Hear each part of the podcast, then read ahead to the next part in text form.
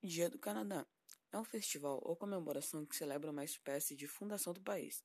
Nessa data comemora-se a publicação constitucional de 1867.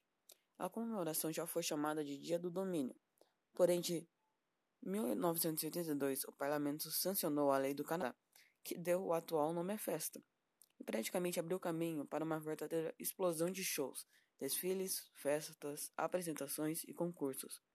As comemorações também se espalham por todas as províncias, além de outros países que possuem uma comunidade canadense.